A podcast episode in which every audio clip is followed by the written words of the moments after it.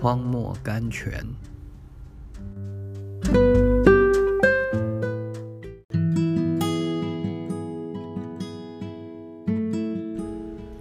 十月十日，不要心怀不平。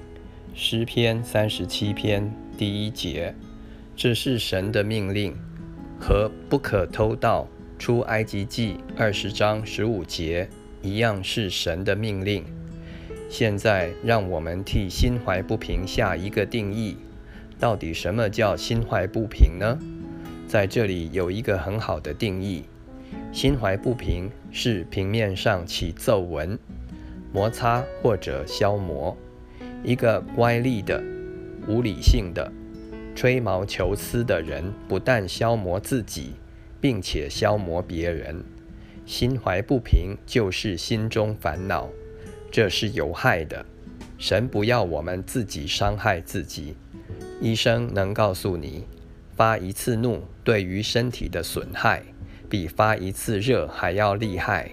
所以，一个常常心怀不平的人，不能得到健康的身体，因为我们知道，心怀不平容易叫我们生气，生气容易叫我们发怒。让我们服从神的命令，不要心怀不平。蒲灯